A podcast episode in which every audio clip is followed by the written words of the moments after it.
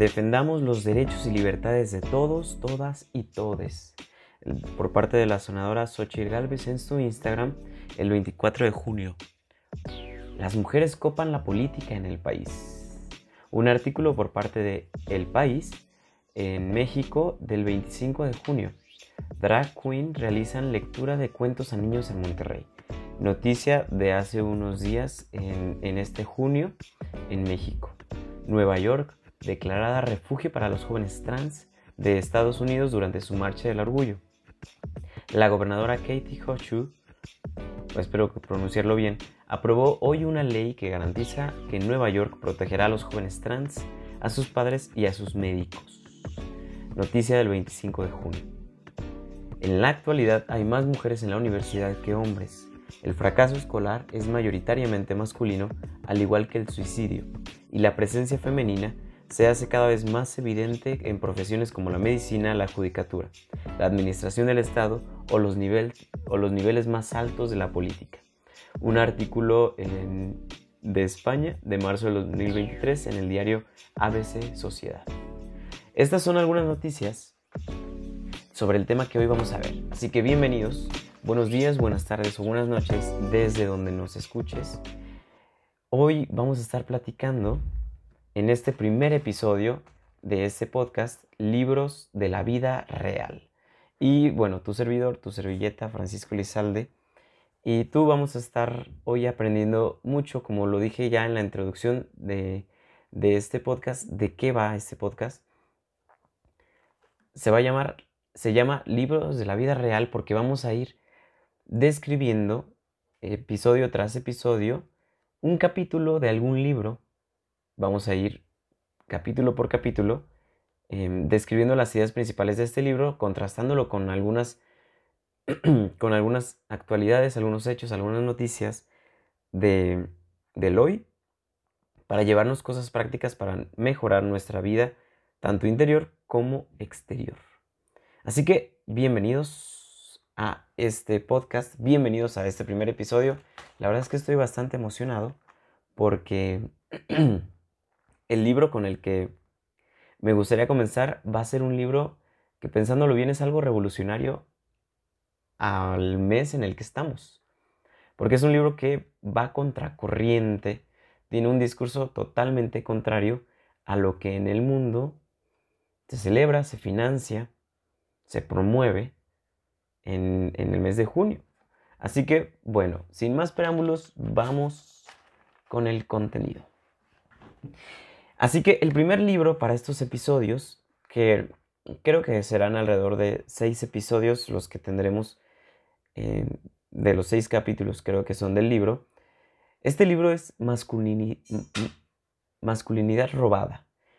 Y antes de empezar con las ideas del primer capítulo, de la introducción, me parece muy valioso empezar con el contexto del autor, en este caso de la autora, y el contexto del libro. Entonces, la autora es María Calvo Charro, que la puedes encontrar en Instagram como arroba mcalvocharro. Ella es madre de cuatro hijos, es profesora de Derecho Administrativo en, en, Madrid, tiene 56 años, nació en 1967. Bueno, a la fecha tiene 56 años. No sé si este podcast se escuchará en otro año, pues bueno, tendrá más años. Ella es española, es investigadora, es escritora y por mencionarte algunos libros, por mencionarte algunos libros, ella tiene, por ejemplo, eh, masculinidad robada, paternidad robada y, bueno, entre otros. Pero tienen que ver con educación, tienen que ver con masculinidad, tienen que ver con sociedad, tienen que ver con infancia. Ella ella es apasionada defensora de la educación diferenciada. Y por, por citar algo que se dice de ella, es la primera persona que tuvo que convencer, más bien, me estoy confundiendo. Ella cuando, cuando se describe a sí misma en algún blog, dice que sobre la educación diferenciada, que a la primera persona que tuvo que convencer de la validez del modelo de la educación diferenciada, es decir, esta educación que tiene como estilo primordial la diferenciación en su estilo entre hombres y mujeres, entre niños y niñas, a la primera persona que tuvo que convencer fue a su propio marido. Y bueno, pues este libro eh, tiene 240 páginas, está editado por Almuzara. En, en Amazon lo puedes encontrar por tan solo 79.20 pesos mexicanos. Pues ya lo puedes convertir, no sé cuántos dólares tendrá, será. Serán unos... La verdad no sé, depende. Depende del país que en el que estés. Pero bueno, no está tan, no está tan caro. Em, lo puedes encontrar por, en español. Mm, eh, fue editado en el 2011. Y bueno, y te voy a leer la sinopsis brevemente que está aquí en Amazon. Por primera vez en la historia de la humanidad, en los países desarrollados, mientras las mujeres tras siglos de lucha están logrando situarse en el lugar que legítimamente les correspondía conforme a su dignidad y derechos, los hombres parecen estar desubicados. Los cambios inducidos por el feminismo radical, radical han dejado tras de sí un paisaje social irreconocible, propiciando modificaciones que generan cierta confusión, como el rol del hombre en la sociedad actual. Estudios, estadísticas e informes avalan que los varones se han convertido en el nuevo sexo débil. Aunque vivamos aún en una sociedad dominada en gran medida por los hombres, las transformaciones en el mundo infantil son ostensibles y no siempre para bien. Los varones sufren una grave crisis de identidad desde que comienzan a tener conciencia de sí y las pautas de comportamiento, exigencias, preferencias y habilidades femeninas son consideradas prioritarias e ideales para un enorme para un entorno escolar que presume las manifestaciones de masculinidad como nocivas para el correcto desarrollo personal. El estilo femenino de actuación se ha impuesto a tal, hasta tal punto que se ha producido un visible retroceso de los niños. En los jóvenes varones y sus intereses no son valorados, valorados y las tendencias de su comportamiento innato no son toleradas, no se comprenden y por lo tanto no se respetan. Su introspección, sus actitudes en apariencia desafiantes, la asunción y pasión por el riesgo, su impulsividad, ¿acaso se fomenta? En fin, niños incomprendidos que engrosan las estadísticas de fracaso escolar con problemas de conducta, depresiones, consumo de drogas, en los casos más extremos, hiperactividad, etc. Este libro pone sobre la mesa una realidad candente, pero ignorada hasta la fecha, explicando las causas que han llevado a la misma y aportando soluciones, que ya llegaremos a ella, que nos interesan y conciernen a todos en el necesario y sano afán de construir una sociedad mejor más, más integrada y equilibrada junto con plena. Esto es lo que te dice eh, Amazon cuando vas a comprar el libro. Eh, después de una breve introducción en el contexto de la autora de María Calvo y de su libro, pues empecemos con lo, con lo que nos apremia. Pues bueno, el libro está eh, dividido en varios, en varios capítulos, que en este momento te voy a leer algunos no algunos, sino todos, y empezaremos con las ideas del primer capítulo. Entonces, em, en la introducción, varones en crisis, después vamos a ir al, al primer episodio, al primer capítulo, niños de género neutro.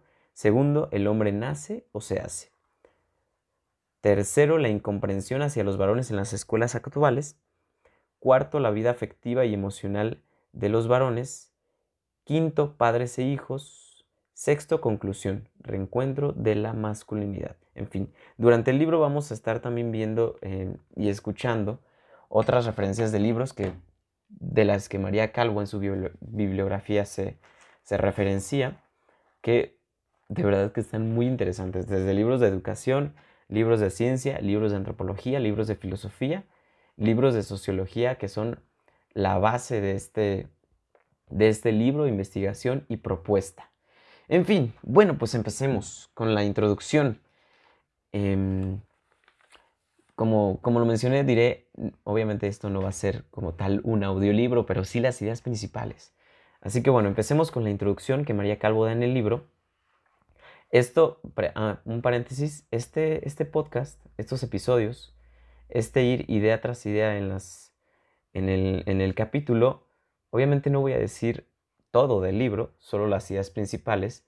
Eh, así que es una invitación también para que le des una ojeada, consigas el libro, tanto físico como digital, para que abundes, abundemos más en las ideas que hay detrás de las, la explicación de la idea que está en el libro, ¿no? Porque como lo dije y como lo mencionaré en bastantes episodios, son las ideas las que cambian al mundo, las que transforman mentes y luego, y luego las que transforman realidades.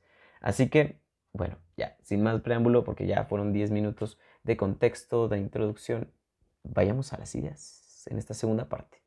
Introducción, en la introducción, y creo que coincides conmigo que plantear una crisis del varón para muchos sería algo absurdo hoy. ¿Crisis del varón? Todo lo contrario, ¿no? Hay más bien una crisis eh, en la mujer. Mm, ¿Por qué una crisis del hombre? Es todo lo contrario a este, a este discurso en la sociedad. ¿Cómo me puedes decir eso cuando hay un mundo dominado por hombres?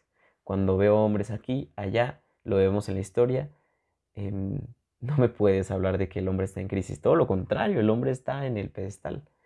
En cambio, María Calvo, la autora, nos dice que sí, y lo vamos a ir descubriendo a través de evidencia, a través de datos científicos y a través de investigación. ¿Cuál es la, una, una, una cosa que es realidad? Que hay un gran énfasis en la mujer, sobre todo en los países desarrollados. Y este énfasis en la mujer da como consecuencia una masculinidad de la cual se sospecha que es malvada, es nociva para el ser humano, es nociva no solo para el ser humano, sino específicamente en los niños. Y em, esto ha provocado y sigue provocando algunos problemas como en las relaciones paterno-filiales, en la pareja, consecuencias familiares Consecuencias que son problema, que, de las cuales la causa principal, y andaremos en ello, es la negación de la alteridad sexual. Es decir, negar que hay una diferencia sexual y empezar a trabajar de ahí. Negar, eh, y esto da como consecuencias el repudio de la masculinidad. Da como consecuencia una exaltación de una feminidad deconstruida sin la dimensión por ejemplo, maternal. Un protagonismo de la mujer en cátedras de estudio, en centros eh, e institutos, fundaciones, cargos políticos. Vemos ahora la noticia que te decía al principio, ¿no? Del artículo en donde las mujeres son las que están en la cúpula de la política, por ejemplo. Leyes de discriminación positiva, planes de igualdad a favor de la mujer, cuotas para puestos en mujer, en políticas públicas eh, con enfoque de género, leyes de género, entre comillas, en fin. Todo esto pues genera, este protagonismo de la mujer tiene muchas consecuencias. Menciono algunas. Por ejemplo, en, en algo personal, las aptitudes está mal visto ya actitudes que eran consideradas masculinas, ¿no? Mal visto la poca expresión emocional de la cual se considera ya un problema psíquico, un trauma infantil, en el que eh, consecuencias como hombres, ya no el hombre como lo conocíamos, sino un hombre blando. Eso es lo que trae muchas veces, ¿no? Consecuencias en lo laboral. Adiós a la competitividad, hola a la colaboración. Adiós al esfuerzo, hola a la igualdad sin mérito. Adiós a los riesgos, hola a la imprudencia. Consecuencias en la comunicación en donde el hombre aceptado es el afeminado, el hombre homosexual, el hombre que tiene estas, estas actitudes.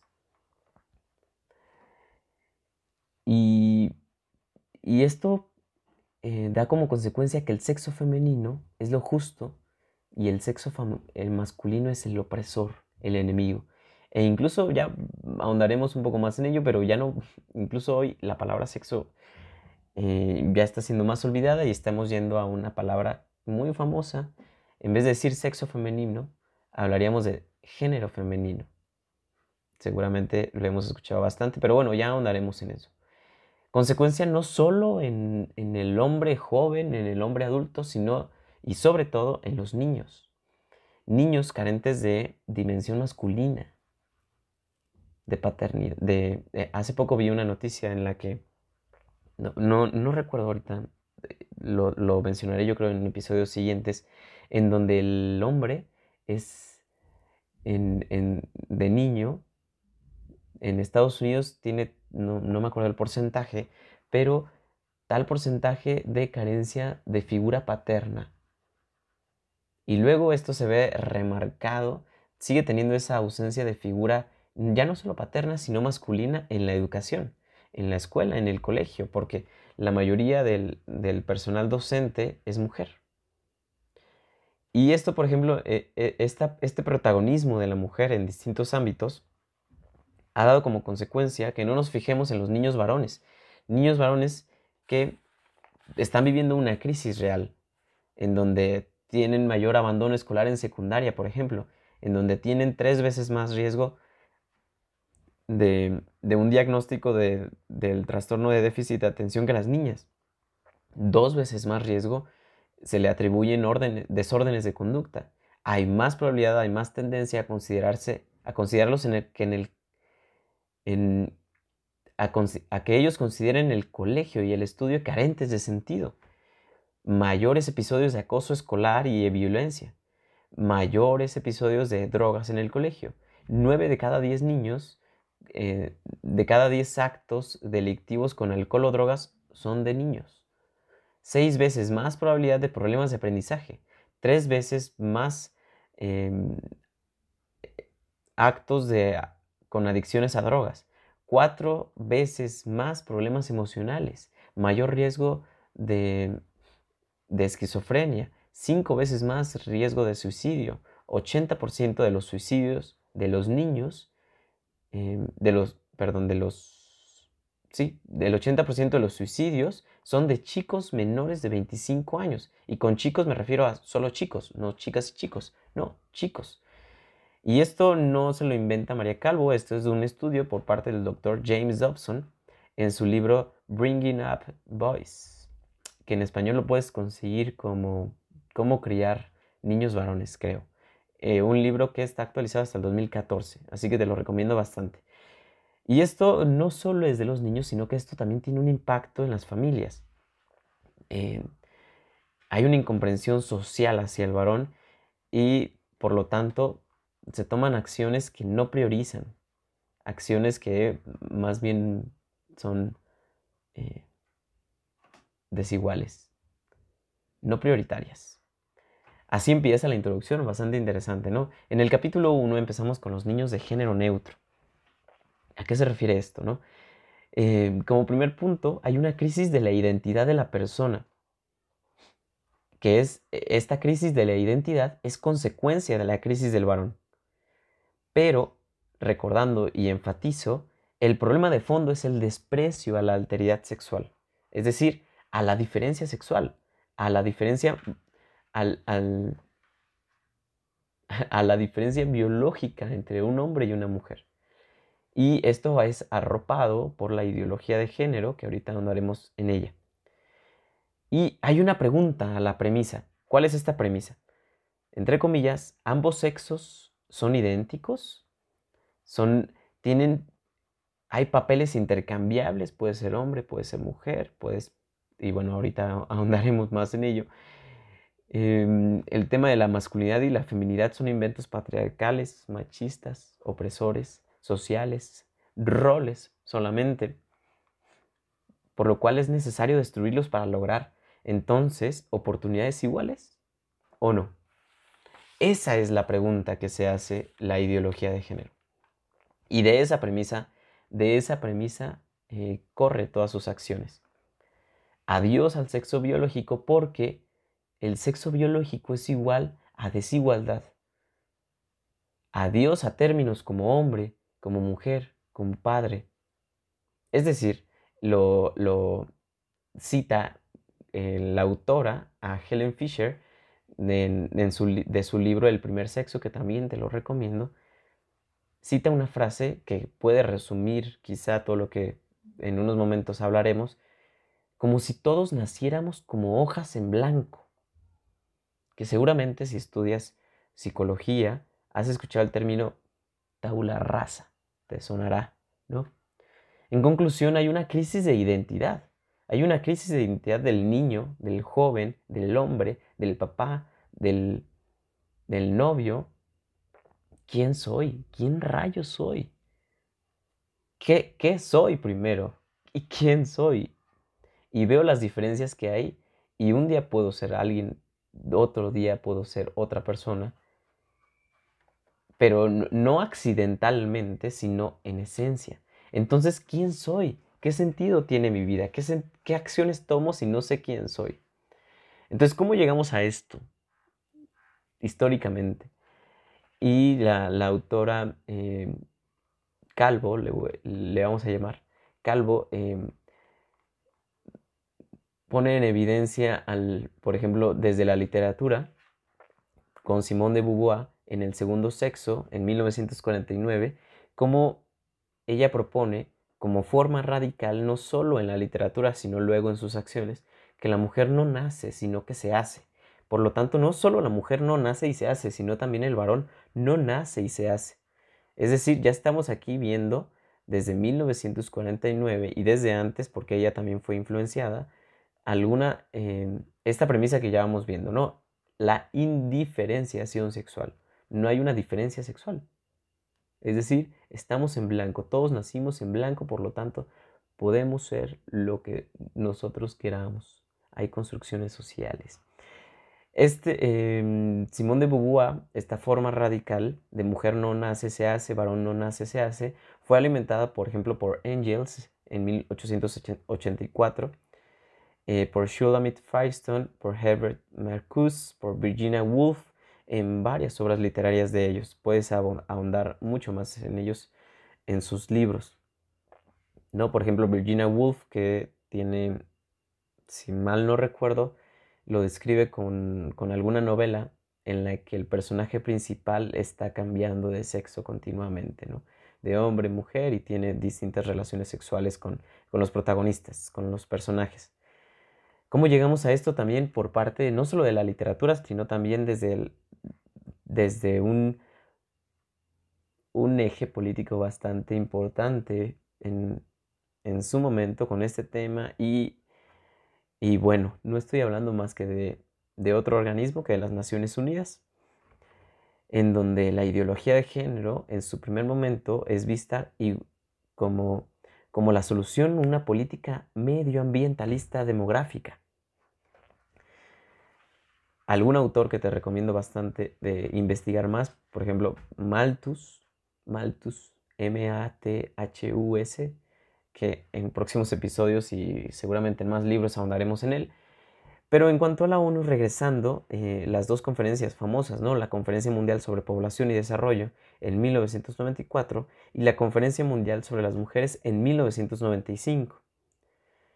Em, sobre estas conferencias se en esas conferencias se añadieron términos nuevos, por ejemplo, salud reproductiva, género, entre otros. A lo que muchos países, a ver, le, preguntaron a la ONU, a ver, ¿qué es género? A lo que la ONU respondió, género son las relaciones entre mujeres y hombres basados en roles definidos socialmente que se, que se asignan uno sobre otro. indiferentemente de la de la, bueno, claro que es importante la, respuesta y lo que te dice la, lo que dice la, ONU sobre esta petición, sobre los conceptos claros de qué es género, vemos aquí cómo hay una intromisión silenciosa de la ideología de género, ya, ya tan solo conceptual, es decir, adiós sexo, o la género. Y no es solo la género, esta es una consecuencia de una distorsión antropológica y conceptual. Una consecuencia que, en términos más burdos, uno podría decir, yo soy meramente lo que voy construyendo y destruyendo, como si fuera una casa. Es decir, no hay cimientos. No me vengas a decir que hay, que hay, que hay algo ya establecido, ya hay, ya hay fundamentos antropológicos. No, yo puedo ir construyendo mi casa con un símil de la persona humana puedo ir construyéndome y puedo ir destruyendo lo que ya construí y no habrá problema.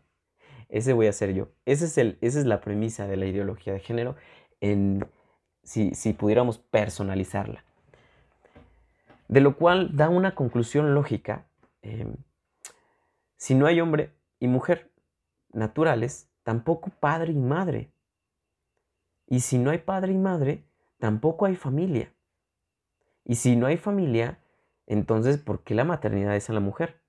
¿Por qué la paternidad al hombre? ¿Cómo me vas a hablar de complementariedad hombre y mujer? Hijos son solo de los padres biológicos y criados. ¿Solo por ellos? ¿Solo por papá y mamá? ¿Solo por hombre y mujer? ¿Solo por padre y madre? Si la sexualidad entonces es construida, entonces no me puedes hablar de una sexualidad natural y de comportamientos que se adecúen a esto.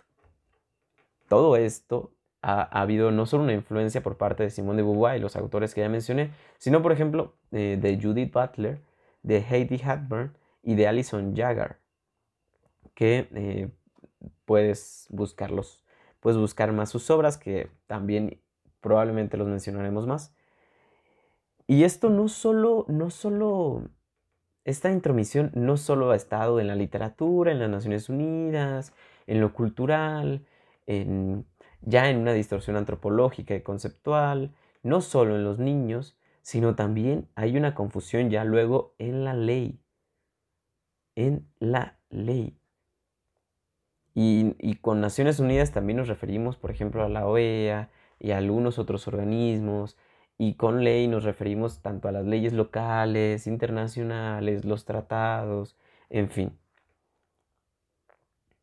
Esto es de lo que habla el primer, el primer capítulo, en donde es adiós a, la adiós a la diferenciación sexual en el hogar y en la escuela. Y en conclusión, en este contexto es donde vive el niño varón, el adolescente varón, el adulto joven varón, el papá, el esposo, el profesor, el político. Adiós al hombre, hola a la mujer. Adiós a la diferencia sexual, hola a la construcción, a la construcción sexual, a la construcción social. Esto que da como consecuencias una crisis de identidad, las, los, las, los datos eh, que ya te mencioné, como problemas de aprendizaje, confusión, frustración por parte de los niños, mayor probabilidad de drogas, mayores problemas emocionales, mayor riesgo de suicidio, etcétera, etcétera, etcétera, etcétera. Que ya iremos viendo. Esto, solo, esto tan solo es la introducción del libro. Y después, esto no, no, no se queda en, en solo presentar el contexto, presentar lo que está mal, sino que este libro lo interesante es que también propone algo. Y eso es y eso es algo que rescato muchísimo, que muchas veces de los que estamos en este lado de la batalla no proponemos mucho. Pero este libro sí lo hace, así que te lo recomiendo bastante. Y algo también que, no quiero dejar de mencionar porque a mí me encanta la idea de hacer puentes. Es decir, claro, hay, una, hay, hay unas ideas que se contraponen con fundamentos antropológicos, conceptuales, incluso con la misma realidad con la realidad de ser hombre, de ser mujer, con realidad con los genitales, con la realidad eh, cerebral, con la realidad biológica y con la realidad neurocientífica. Aún así, hay cosas muy rescatables de esto, y es que todas estas personas que formularon estas ideas, detrás de esta literatura, detrás de este afán de las Naciones Unidas, detrás de este afán de confusión en las escuelas, en los hogares, detrás de este afán de estas personas, ¿cuál es la intención de fondo? En el fondo, en el fondo, en el fondo, quizá nos podemos, podemos discutir con los actos, con, con, con el hecho, pero la intención es buena. Hay una intención de igualdad, hay una intención de inclusión. Y, y no solo se caen intenciones, podemos, podemos discutir sobre las acciones, pero el hecho de hacer algo, cuando, cuando en el fondo hay una intención buena, ojo, para, para juzgar un acto no, no solo es necesaria la intención, la emoción y el sentimiento, sino sería algo muy sería un juicio bastante... Eh, ay, se me fue la palabra, pero... Sería un juicio con muchos vacíos. Pero la intención es buena. La intención, hay una intención detrás de todas estas personas, de, de la persona en específica, por ejemplo, eh, de, no sé, de la, drag, del, de la drag queen que fue a Monterrey y quería contarle cuentos a los niños. Yo sabemos y lo iremos descubriendo por qué, por qué esto no es lo mejor. Pero imagínate tú ser esa drag queen. Obviamente no hay una intención de fondo de maldad. Obviamente no hay una intención de fondo de, de hacerle mal al niño. Obviamente no. Hay una intención de igualdad, de inclusión, que detrás de esto ya nos iremos, ya esto ya no, me estoy quizá cambiando de tema, pero luego esto tiene también una repercusión personal, sino eh, no podemos, no nos enfoquemos solo en las ideas, sino también que esto llegue al, a las personas. Porque podemos hablar mucho de ideas y se queda solo en el mundo de las ideas, pero qué, pero Fran, ¿por qué me hablas de ideas si, si eso no es realista? si mi realidad es totalmente diferente. A mí háblame de hechos, háblame de casos, háblame de, de, de personas reales, no solo de ideas. Entonces, a eso voy. Recordemos que estos son ideas. Y a las ideas se les juzga.